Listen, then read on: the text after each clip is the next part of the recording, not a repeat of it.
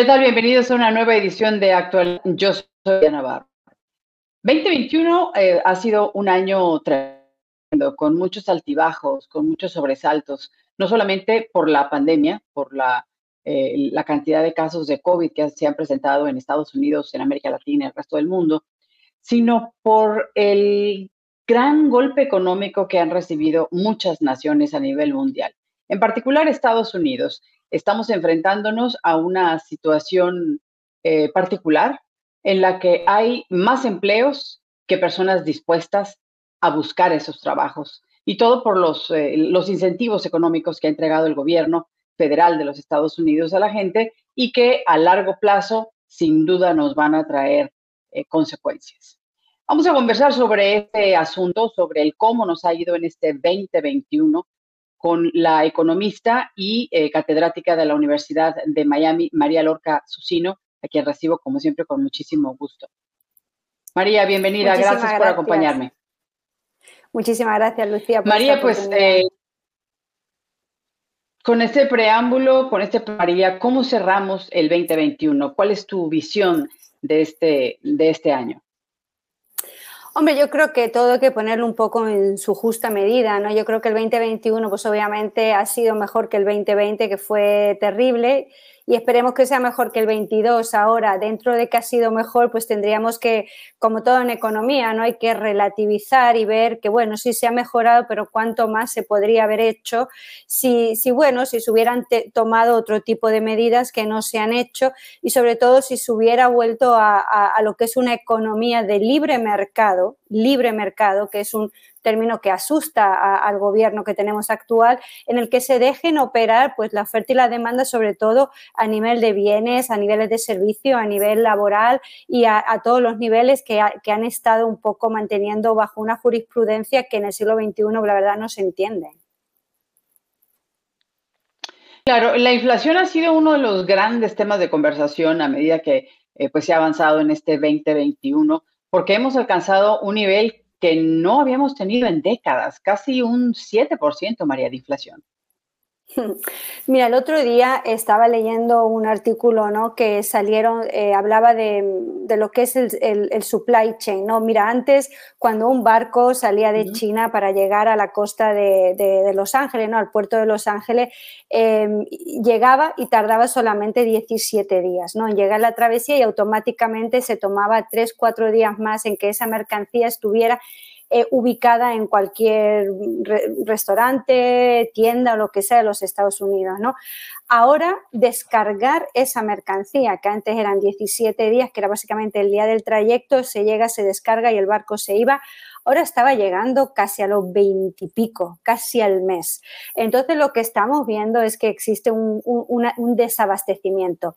Si tú no tienes cosas, si tú no estás abasteciendo y tienes un montón de dinero que está yendo de mano en mano, pues entonces lo que tú tienes es una inflación. Es, que es la teoría básica de la inflación, es que hay muchísimo dinero y hay muy pocos bienes y servicios para consumir. Entonces, ¿qué hace? Lo poco que hay sube la inflación. Es una inflación que está totalmente producida, primero, porque la gente no está trabajando, al no trabajar no se produce, al no producirse, pues no hay nada que, no hay cosas, cosas, bienes. Y por otro lado también, pues porque al no estar la gente trabajando, pues no tenemos eh, las personas que utilizan los camiones, que descargan las mercancías, es decir, una situación muy complicada. Ahora, el, tema que, mencionas ahora de la oferta y la demanda tiene sin duda un impacto en el bolsillo de la gente, en el bolsillo del consumidor. ¿Qué tan golpeado ha sido durante este 2021? Pues mira, ha sido muy golpeado porque por un lado, eh, para mí lo más fundamental es, que yo creo que hay que diferenciar. Una cosa es la cantidad de dinero que se ha dado eh, a los trabajadores, que eso está muy bien porque realmente cuando llegó la pandemia mucha gente se encontró en el desempleo sin, sin, sin no por falta suya no laboral, simplemente nos tuvimos que ir a casa. Bueno, eso ya pasó, ¿no? Entonces ahora pues está dando muchísimo dinero, pero pero por otro lado vemos que se está produciendo una grandísima destrucción silenciosa, Lucía, de la clase media de los Estados Unidos. ¿Qué es la clase media de los Estados Unidos?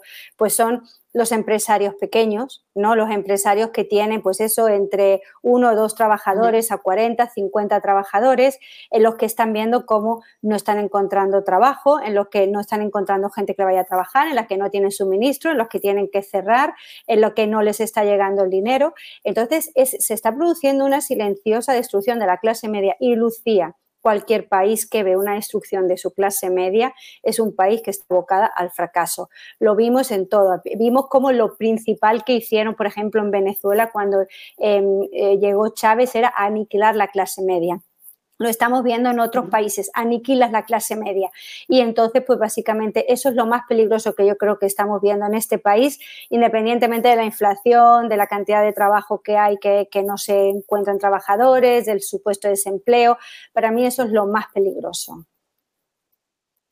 Sí, yo, yo comparto esa opinión, eh, María. El, tema de, de la inflación de esa eh, falta de interés por trabajar, de la destrucción de la clase media, nos va a impactar en el corto plazo, María, y en el mediano plazo también.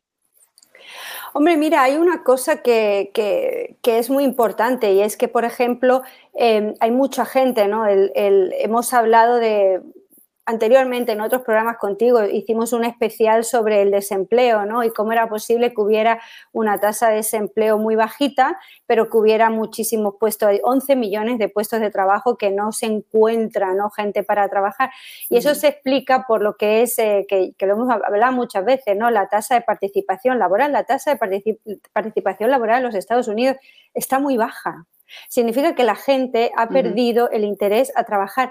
Y Lucía, el problema está que yo lo que veo es que estamos en unos momentos en los que, mira, la religión no importa.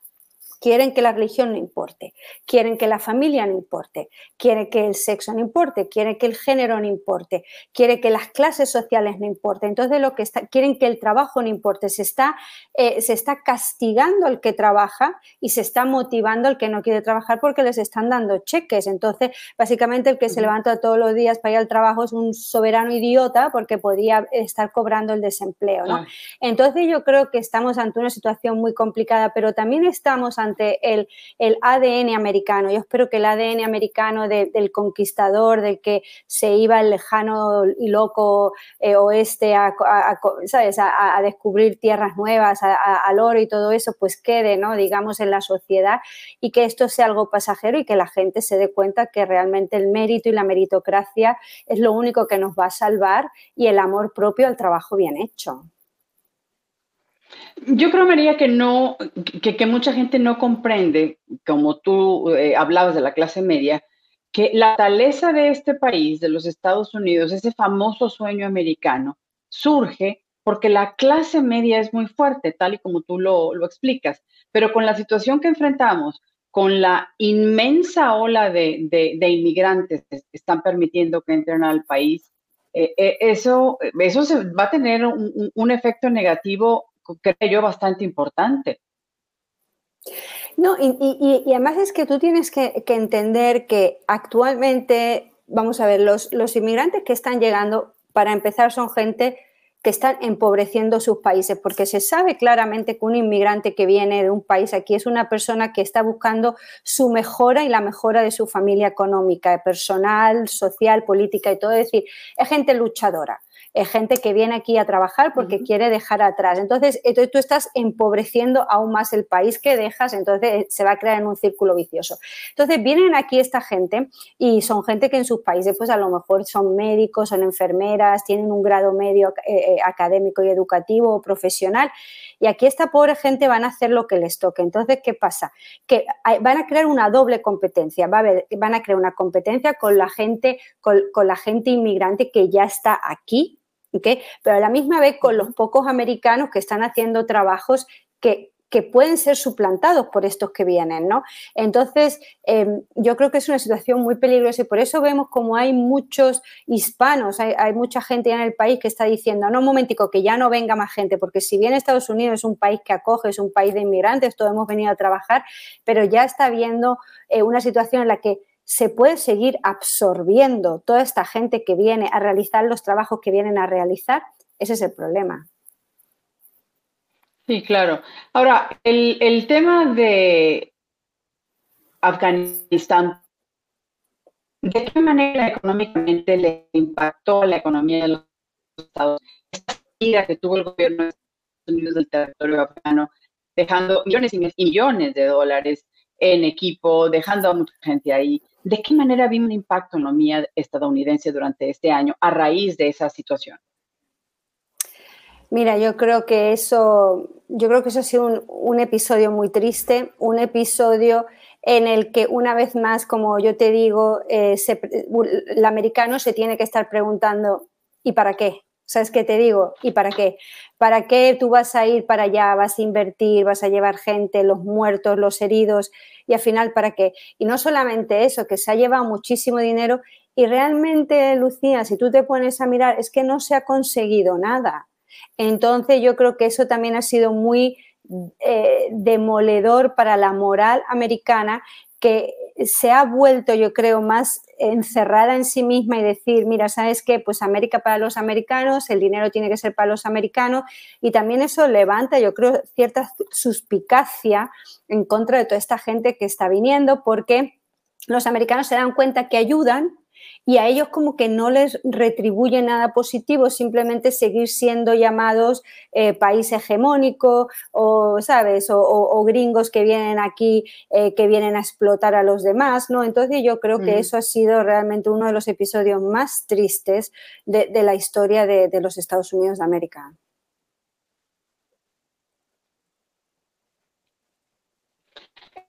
María, de COVID, hablemos del impacto que ha tenido en el país eh, y que, bueno, ha generado todas estas dádivas de, dinero que, han abundado durante este 2021. ¿Cómo queda Estados Unidos eh, a nivel económico a consecuencia del COVID?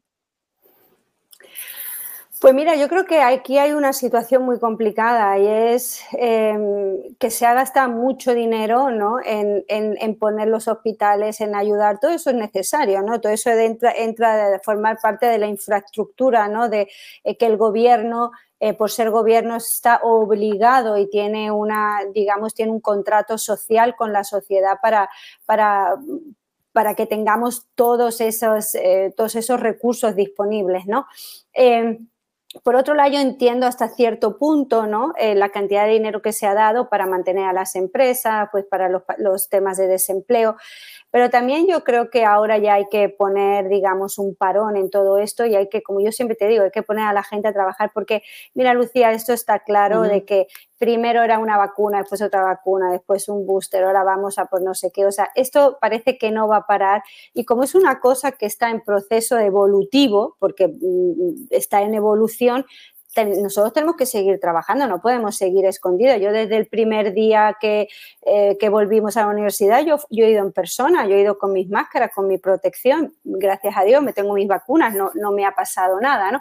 Pero yo creo que hay mucha gente, em, todo el mundo ha vivido el COVID de una manera diferente, ¿no? Cada uno tiene su realidad, ¿no? Pero no te puedes seguir escondiendo detrás del miedo al COVID, pues para no ir al trabajo y, no, y para no seguir siendo productivo, porque además es que el trabajo es enriquecedor, o sea, al trabajo yo creo que hace a la persona persona y, te, y te hace que seas diferente de un animal, ¿no? Entonces, eh, yo creo que habría ya que dejar este buenismo y habría que, bueno, dentro de la situación que tenemos, pues seguir la vida como ayudar a la gente a que continúe con su vida.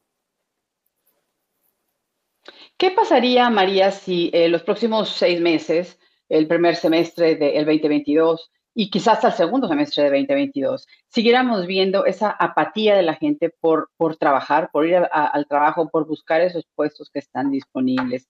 ¿Qué pasaría a nivel económico y sobre todo, qué le pasaría como consecuencia al bolsillo de la gente?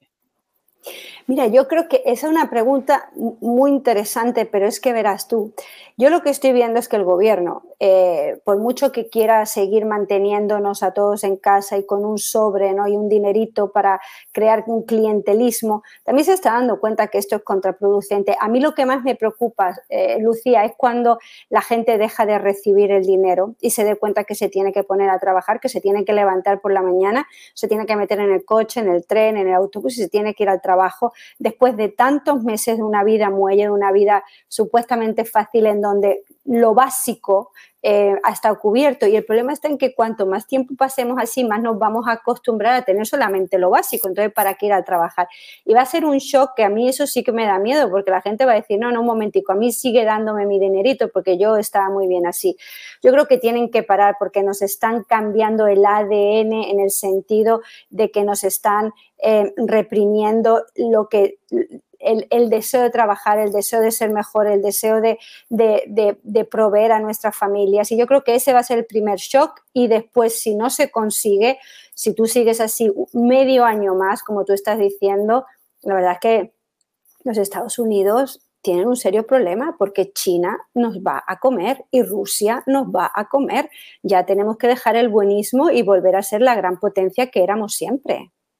Quiero tomar ahora, María, el tema de los préstamos hipotecarios, de los préstamos estudiantiles, porque desde que empezó la pandemia, el gobierno o los bancos, mejor dicho, eh, aceptaron eh, una moratoria en los pagos de las eh, mensualidades, ¿no? de las hipotecas de las casas. Si vendes la propiedad, al final de cuentas tienes que pagar ese dinero al banco, te lo descuentan del dinero que te queda, y lo sé por experiencia propia. Y ahora los préstamos hipotecarios el presidente Biden hace unos días anuncia que eh, extiende la moratoria de pagos en los préstamos hipotecarios. ¿Qué representa esto? Número uno, a nivel nacional, a nivel país, para la, economía y también para el bolsillo de la gente, para todas estas personas que, bueno, se van a ver eh, con la posibilidad de, de seguir suspendiendo sus pagos. Esto de que el presidente haya decidido Em, pues digamos, hacer una moratoria ¿no? de lo que son los préstamos hipotecarios o los préstamos estudiantiles está muy bien. Hay que entender que esto no significa que te lo está condonando, es decir, que te los está perdonando, simplemente se ponen los cuatro o cinco meses que no has estado pagando, se ponen al final y se te extiende eh, el número de meses ¿no? que, tienes que pagar. Pero es una vez más es el círculo vicioso, es decir, como tú no trabajas, como no vas al trabajo, pues no ganas un sueldo, como no ganas un sueldo, pues no puedes pagar la, hipoteca. ¿no? Em, yo pienso que esto es una de las razones por las cuales tendríamos ¿no? que, también volver a tener una economía de libre mercado porque los bancos también tienen que ir recibiendo estos, estos pagos hipotecarios porque ese dinero, como yo siempre digo, ese dinero pertenece a alguien, ¿no? Y entonces es un dinero que, se tiene que estar devolviendo. Entonces yo creo que esto es importante, volver a la normalidad económica para que todo el proceso económico y el libre mercado vuelva a funcionar como, como debería estar funcionando, porque ya podemos volver un poco a la normalidad. La gasolina ha sido otro de los grandes temas de este 2021. En noviembre del el, 2020, yo recuerdo la gasolina estaba alrededor de el un dólar cincuenta por galón aproximadamente, si pudiéramos eh, considerar esta cifra como un promedio. Y en este 2021 hemos visto eh, precios de 4, 5, 6 y hasta 7 dólares en algunas eh, partes del país. Esto encarece los productos el, precio de cualquier cosa porque se transporta utilizando combustible, ¿no? Y ahora el presidente también anunció hace unos días una baja en el precio de la gasolina. ¿Cómo leemos esto, María? Pues mira, ese es un planteamiento y, y un tema extremadamente importante, Lucía, porque yo creo que ha sido una de las políticas más peligrosas y que más, más contraproducentes ha sido eh, para mejorar y, ayudar al crecimiento económico. ¿Dónde se ha visto que los Estados Unidos, que por fin eran em, energéticamente independientes, ahora tengan que depender de la energía de otros países? Yo entiendo, Lucía, y lo hemos hablado, que, que tenemos que dejar de, de, tener la necesidad de utilizar esta gasolina, este gas natural, porque tenemos que cuidar el medio ambiente, pero es que no tenemos eh, una ruta alternativa todavía. Entonces, a mí me hubiera parecido muy bien que si ya tuviéramos la ruta alternativa o las alternativas energéticas para poder cambiar y, dejar de consumir y ir y poner el, tanque de gasolina, pues lo hubiéramos hecho, pero en estos momentos en el que tenemos una economía débil, en el que necesitamos energía, que tengamos que estar dependiendo de la OPEC y que tengamos que decirle a la OPEC que por favor produzca más barriles de petróleo para que bajen el precio, cuando nosotros éramos, Estados Unidos, eran los que tenían la sartén por el mango, es que a mí esto me parece una cosa rarísima que solamente lo entiendo por las presiones políticas que ha recibido el presidente Biden, porque desde luego por, por temas económicos no tiene ningún sentido. Pero a mí me parece incluso eh, eh, un retroceso, ¿no? En, la independencia de Estados Unidos, porque teníamos eh, la libertad de ser nosotros mismos y de pronto nos vemos en las manos de otros. Por ejemplo, en el caso de China, que es el principal acreedor de Estados Unidos, estamos cada vez dependiendo más de China. Y eso a mí me parece que económicamente y, y hasta políticamente me parece que es muy peligroso. Sí, porque es que aparte, aparte no solamente eso, sino que yo creo que, los Estados Unidos eh, están pidiéndole perdón al mundo absolutamente por todo.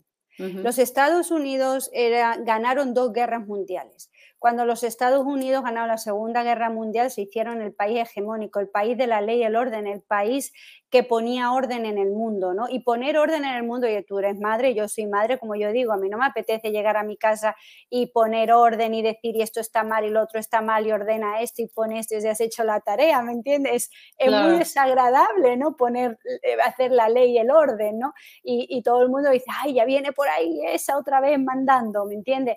Pero lo que sí es cierto es que lo que hizo los Estados Unidos puso al mundo en, digamos, en un pie o en, en una organización que ayudó muchísimo que todos los países crecieran, pero era inconveniente, era desagradable, ¿no? Entonces, pues eso nos llamaban hegemónicos, el gringo que viene aquí a, tú sabes, a, expoliar y tal. Y ahora, bueno, pues tenemos esto de que le estamos pidiendo perdón a todo el mundo y ¿qué está pasando? Porque tienes un Putin por un lado y tienes un, un China por ahí que estos no le están pidiendo perdón a nadie y esto va, mira, así para dar para adelante porque quieren que sean sus países los que lideren el mundo y no tienen ningún tipo de complejo. Y los Estados Unidos pues tienen mucho complejo y, estamos yendo de rodillas y pidiendo perdón por todos los lados. María, no podemos eh, hablar de la economía de Estados Unidos sin tocar el impacto en América Latina. Eh, sin duda, en, el hemisferio, pues Estados Unidos sigue siendo pues el país quizá más fuerte, el que más apoya a América Latina, pero con la actual condición eh, que se está viviendo en los Estados Unidos, ¿De qué manera se afecta América Latina?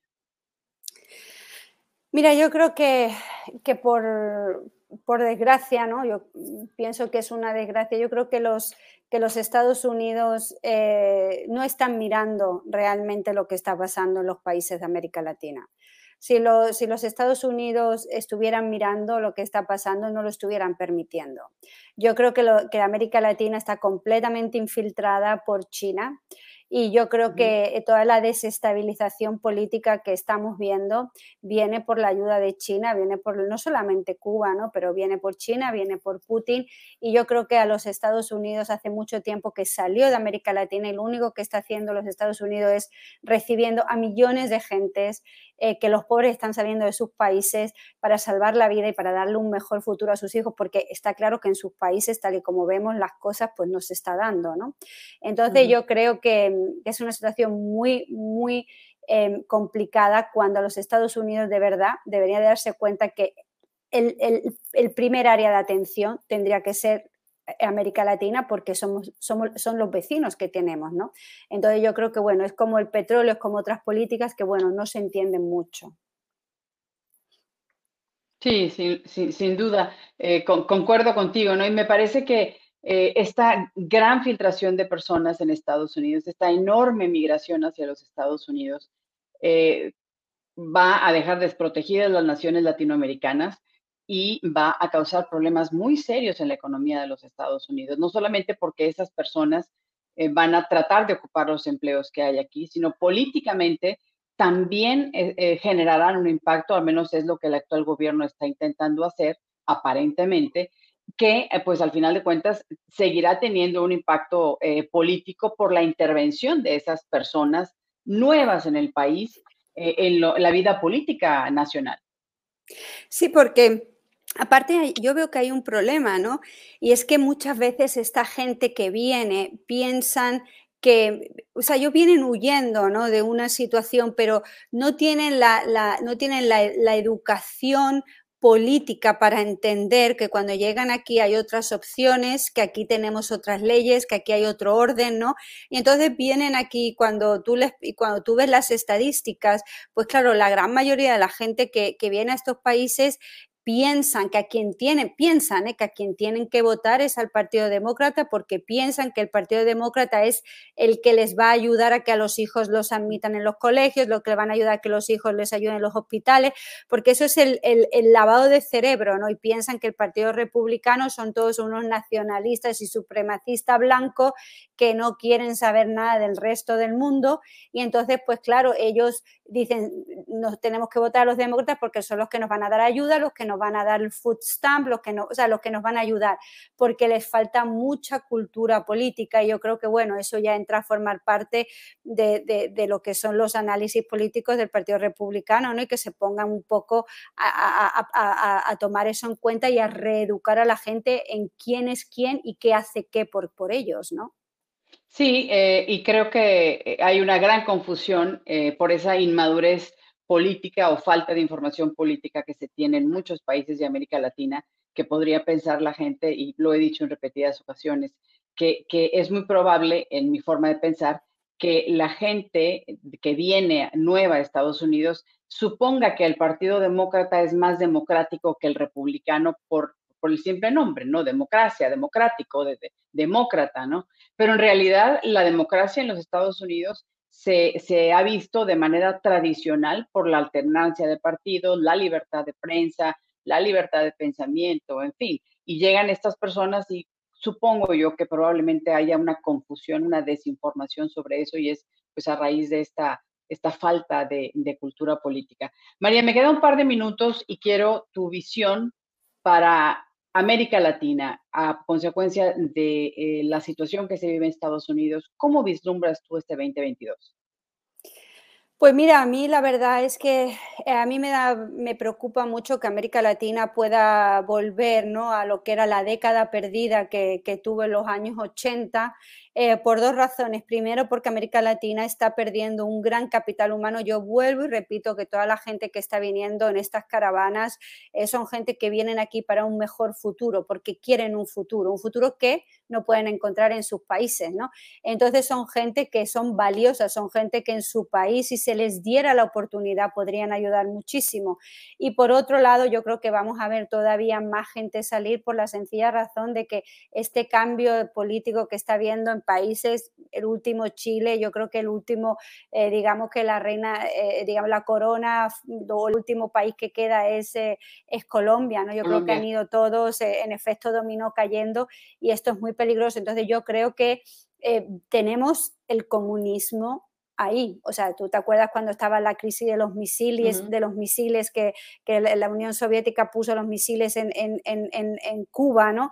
Eh, apuntándonos. Bueno, pues lo tenemos ahí. Es otro tipo de misiles, es otro tipo de guerra, em, digamos, guerra silenciosa, ¿no? una guerra fría que está existiendo y tenemos el comunismo ahí. Y entonces yo creo que los Estados Unidos de, verdad tendrían que dejarse de tonterías y darse cuenta que que no estamos en, un juego de niños, sino que esto estamos jugándonos el futuro del país y el futuro de 400 millones de americanos que estamos trabajando todos los días en este país. Sí, de hecho, en, este 2021 por lo menos cuatro países latinoamericanos cambiaron su, su, tendencia política hacia la izquierda, ¿no? Nicaragua, bueno, Nicaragua lo tenía ya con Daniel Ortega, Honduras, con la, ex primera dama de Honduras que ahora gana la presidencia, con Chile, con Gabriel Bori y también con Perú, con, con Pedro Castillo, que, que, pues todos con tendencia izquierdista, en el caso de Chile con nexos con el, Partido Comunista, que eh, me parece que, que, pues nos van a traer dolores de cabeza al final de cuentas. María, para cerrar, tu mejor, eh, a tu mejor entender, ¿Qué debe hacer la gente en Estados Unidos para proteger su dinero en el ambiente político-económico que estamos viviendo? ¿Dónde invertir, por ejemplo? Mira, yo te digo que no hay mejor protección que el dinero que seguir trabajando, porque el otro día me, estaba diciendo una amiga, me dice, bueno, es que yo voy a ahorrar, sí, pero es que tú, si tú ahorras y tú no sigues ganando dinero y trabajando, los ahorros se te desaparecen. Ahora mismo es muy difícil, tú tienes Bitcoin, tienes eh, las bolsas, tienes, compras una casa, está carísima. Yo creo que lo que hay que hacer es básicamente mantener lo que se tiene, no perder nada, seguir trabajando y yo creo que hay que dejar pasar todos estos meses que van a ser muy calamitosos, ahora sobre todo con, con esta nueva ola del Omicron, que vete tú a saber lo que va a pasar. Yo creo, Lucía, que tal y como está la cosa, mantener lo que se tiene es la mejor inversión que se puede hacer. Muy bien, María, muchísimas gracias por compartirnos tus ideas, tu, tu, visión sobre este 2021, lo que esperamos en el 2022 y ojalá que eh, haya muchísimas eh, oportunidades para poder conversar, María. Siempre es un placer tenerte conmigo en el programa. Muchísimas gracias, Lucía. Feliz gracias. Muchísimas gracias. Y a ustedes que nos han sintonizado a través de las diferentes plataformas, incluyendo eh, mi sitio en internet y las plataformas que tiene usted en la pantalla. Les agradezco muchísimo que nos hayan acompañado y les pido que nos se suscriban a nuestro programa. Estamos transmitiendo los martes y los jueves y este es periodismo sin censura, sin controles. Absolutamente nadie me está limitando en las preguntas que le hago a mis invitados. Y los invitados de, de, todos los de todo el espectro político son bienvenidos en actualidad. Eh, me despido, pero deseando que pasen una hermosa temporada de fiestas y que nos sigamos eh, comunicando en los próximos meses. Gracias. Hasta pronto.